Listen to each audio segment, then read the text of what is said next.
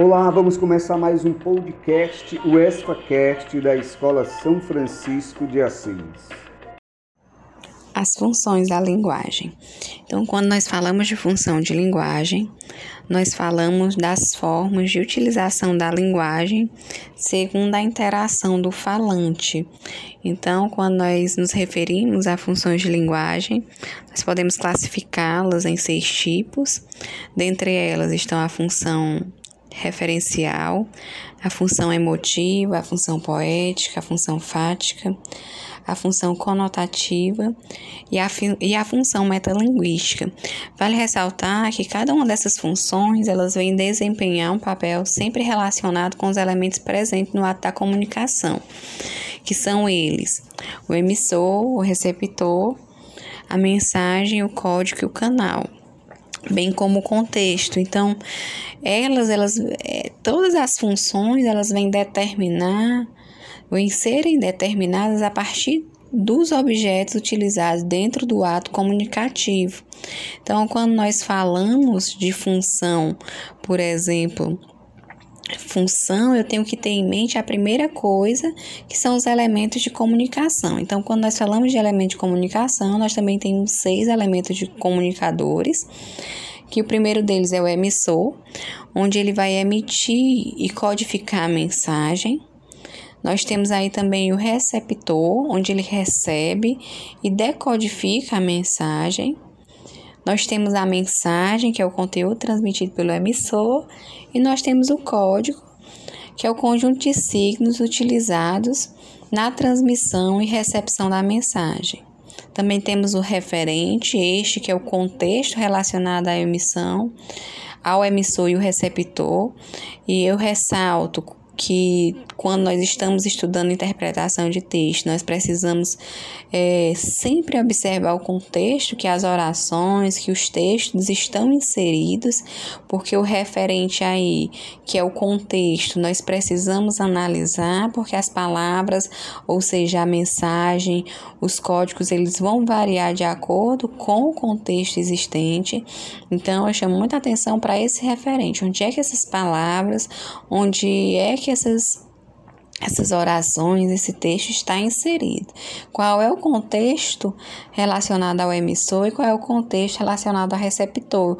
E para isso eu chamo a atenção quando nós falamos, por exemplo, de uma de um canal, que o canal é aquele meio onde circula a mensagem, e quando nós temos um ato comunicativo, nós sempre precisamos ter em mente que nós precisamos sempre de um emissor e de um receptor para haver um ato comunicativo. Então, quando nós falamos de funções de linguagem, por exemplo, nós temos aí a função emotiva.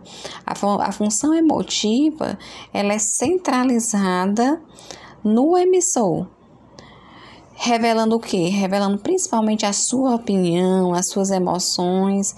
Essa linguagem é justamente é muito utilizada em biografias, em poesias líricas, em cartas de amor, em memórias, porque a, o texto está sentado na figura do emissor.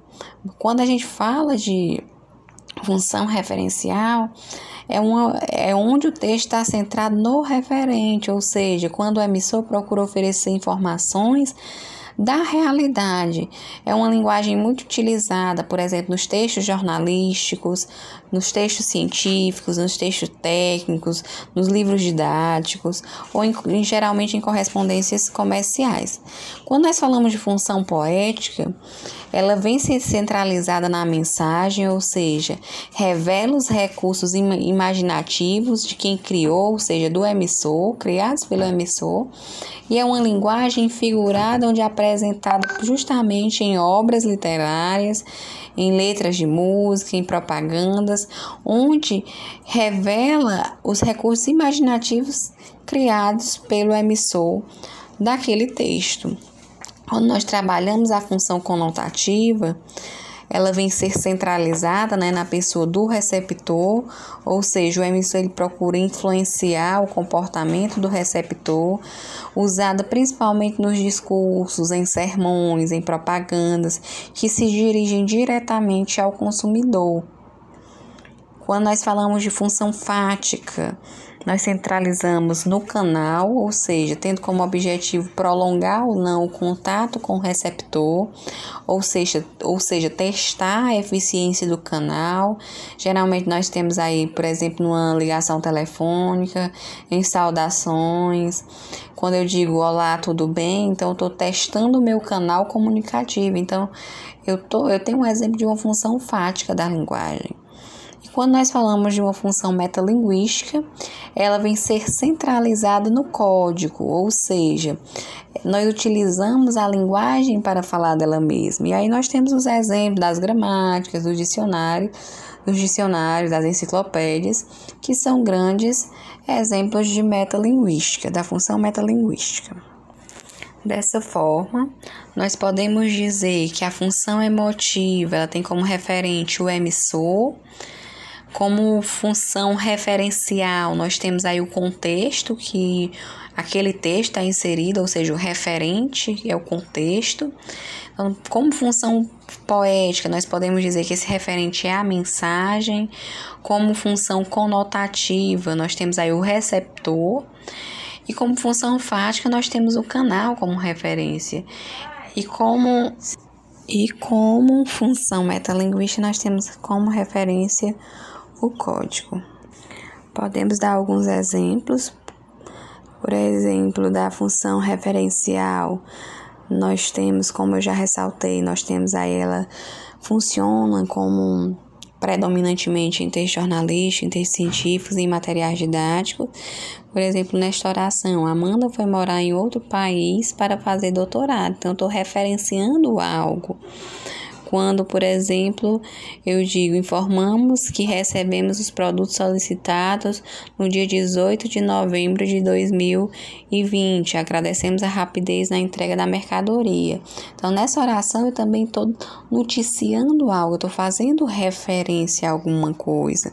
Quando nós falamos, por exemplo, da função emotiva, ela mostra a subjetividade, né? Então, a pessoa do emissor por exemplo, nessa oração, quando nós expressamos, eu estou muito orgulhosa, meu filho foi aprovado em uma universidade federal. Então, é uma oração que exprime de forma bem clara a, a voz do emissor. Quando eu digo, por exemplo, tive uma infância muito feliz, brinquei na rua, subi árvore, joguei bola, foi uma época maravilhosa da minha vida, eu estou fazendo referência à minha experiência pessoal. Então, tudo isso nós podemos dizer que é uma, são exemplos da figura da, da função emotiva da palavra, né, da linguagem. Então, quando nós temos, por, por exemplo, a função poética, nós podemos dizer, existe uma, uma música de Nando Reis, peguei um trecho para exemplificar para vocês. Quando diz, para você, o nome da canção é Para Você Guardei o Amor, de Nando Reis, ele diz assim: Achei vendo em você explicação nenhuma, isso requer. Se o coração bater forte e arder, no fogo o gelo vai queimar. Então aí nós temos uma função poética muito clara no sentido figurado, no sentido conotativo da palavra, né? Então, nós utilizamos diferentes figuras de linguagem. Vale ressaltar isso dentro da função poética. Um exemplo da função fática. Quando eu digo, pela, por exemplo, alô no telefone, isso é um exemplo da função fática. Alô, tá me ouvindo? Então, isso são exemplos que se caracterizam como uma função fática. Quando nós falamos da função conotativa, que geralmente é utilizado tanto em comunicações políticas, como em propagandas, como em textos publicitários, quanto em sermões. Nós podemos dizer, quando eu digo promoção imperdível, confira as melhores ofertas. Isso são exemplos. E um exemplo da função metalinguística é quando nós temos é, a língua falando da própria língua, né? Nessa oração, uma mensagem, a comunicação oral ou escrita. Então, estou falando da própria língua portuguesa. Existe um trecho do poema O Poema de Mário Quintana que diz: Como pequenina moeda de prata perdida, para sempre na floresta noturna. Um poema sem outra angústia que a sua misteriosa condição de poema. Triste, solitário, único, ferido de mortal beleza. Então era isso. Um grande abraço a todos. Até breve.